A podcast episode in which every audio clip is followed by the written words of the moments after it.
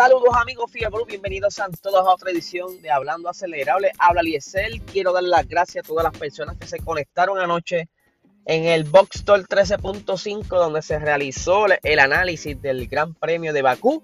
Y también estuvimos entrevistando a Sebastián Carazo, piloto puertorriqueño que está desempeñando en la carrera COP, siendo un piloto junior de Porsche. Así que tremenda entrevista, la pasamos súper. Se contestaron preguntas del público, de verdad que la pasamos brutal. Pero vamos a comenzar con los temas de hoy.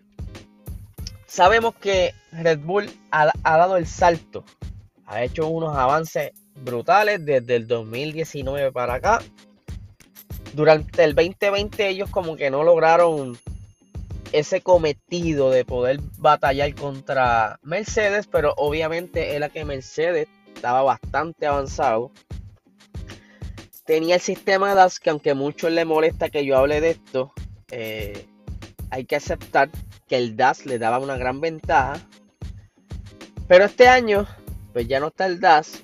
Se hizo las modificaciones del piso, eh, entre otras modificaciones de aerodinámica para restringir un poco lo que es el downforce para entonces emparejar un poco el pack. Pero estamos viendo que este año Red Bull con ese nuevo diseño motor Honda, porque dirán, ¿qué diseño? Este año el motor Honda es más pequeño que el año pasado. Yo creo que lo he mencionado en otros episodios. Ellos intentaron eso con, cuando estaban en, en McLaren hace varios años atrás y no les funcionó pero que de esa vez aprendieron y pues lo pudieron hacer nuevamente más pequeño para así jugar con la forma del monoplaza y hacerlo más aerodinámico y tener más ventajas sobre eso, entre peso y otras cosas más.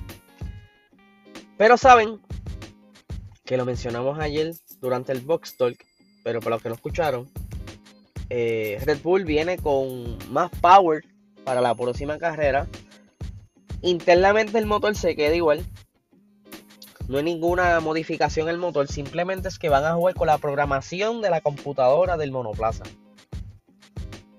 Eh, se espera que el monoplaza venga más, más rápido, aunque pues eh, siempre está la incertidumbre de que vayan a, a poner ese motor al límite y vayan a tener problemas. Por eso es que no lo habían hecho, pero se van a arriesgar ahora a hacerlo.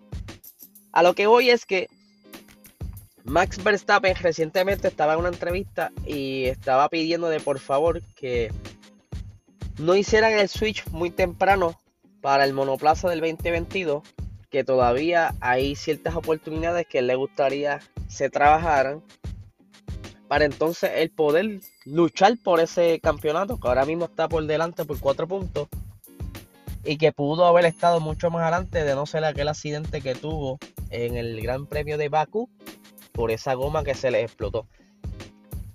Eh, dando un poco de ejemplo para todos estos equipos que ya han hecho el switch al 2022. En el 2008 estaba el equipo BMW en la Fórmula 1. Ese año estaba Robert Kubica con ellos. Eh, fue un año bien competitivo para BMW. Incluso Robert Kubica eh, estuvo a 24 puntos de Luis Hamilton, él quedó cuarto en el campeonato. Por eso es que dicen, oye, pero ¿por qué Robert Kubica lo consideraron tanto y lo metieron en Williams? Robert Kubica, para el que no lo conoce, él, él tenía buen monoplaza en un momento dado y él corría bien. Obviamente él tuvo un accidente que también le afectó mucho ese desempeño. Pero que pues a pesar del tiempo, las condiciones de los monoplazas y donde se ha estado, donde ha estado corriendo, pues no le favoreció. La cuestión es que durante el estuvo en BMW pasó algo similar. Ellos en un momento dado decidieron cambiar el enfoque para el monoplaza del 2009. Cosa que estamos viendo ahora con los diferentes escuderías como Haas, que decidió enfocarse en el 2022. Este, ya McLaren ha hecho la mayoría del switch para el 2022. Este, Ferrari, etcétera, etcétera. Pero a lo que voy BMW en el 2009 fue el peor monoplaza que tuvo. Tanto así que ellos se retiraron de la Fórmula 1. Así de basura fue. Ellos pues obviamente al enfocarse no sé de qué manera pensaron que iban a estar bastante adelante, pero yo lo que quiero traer es que quizás ellos pueden indirectamente ir desarrollando el monoplaza del 2022, no obviamente en forma física, pero en cuestión técnica, cuestión de motores, sensores, cualquier avance que tú puedas hacer en el monoplaza que puedas replicarlo en el 2022, sería bueno que lo estuvieran haciendo. Eh, porque si te enfocas de lleno en el 2022, no vas a hacerle mejoras en el, en el 2021. No vas a tener quizás algún feedback de alguna prueba que pudiste haber hecho. Alguna mejora que, que pudiera haber sido migrada o pudiera migrar para el 2022. Yo entiendo que deberían quizás jugar un poco más con eso. Y, y así en el 2022 ningún, ninguna escudería tenga alguna sorpresa.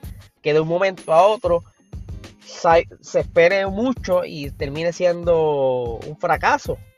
Tomando el ejemplo de BMW. El 2022 será bien interesante, lo he dicho muchas veces. Cambia mucho las reglas. Por, por el momento el motor está congelado pero todas las reglas de aerodinámica y otras cosas técnicas cambian completamente. Y es un poco quizás intrigante el ver cuán duro ha trabajado la escudería y cómo va a resultar esto, porque la FIA quiere imitar un poco lo que es la Indy en cuestión de que todos los monoplazas estén parejos y que la competencia sea más pareja. Vamos a ver.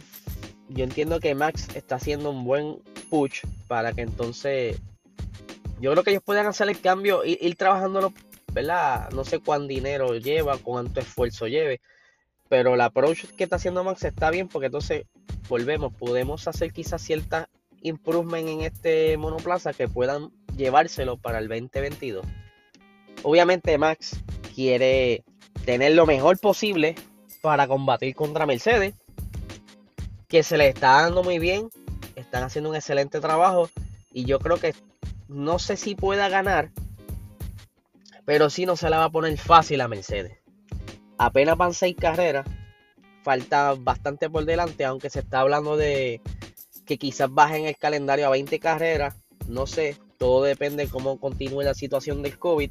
Ahí, eso es otro bochinche que se está cocinando, pero hace falta, hace falta que, que Red Bull se, centre y pueda entonces por fin romper esa racha de, de Mercedes en la victoria, o por lo menos en el campeonato de constructores, por lo menos, que ese es el más importante para ellos.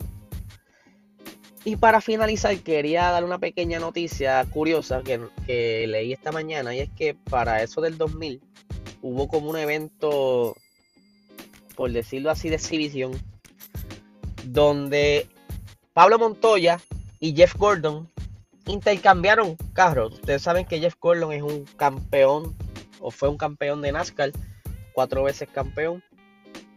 Y Pablo Montoya en ese entonces estaba en un Williams bastante competitivo.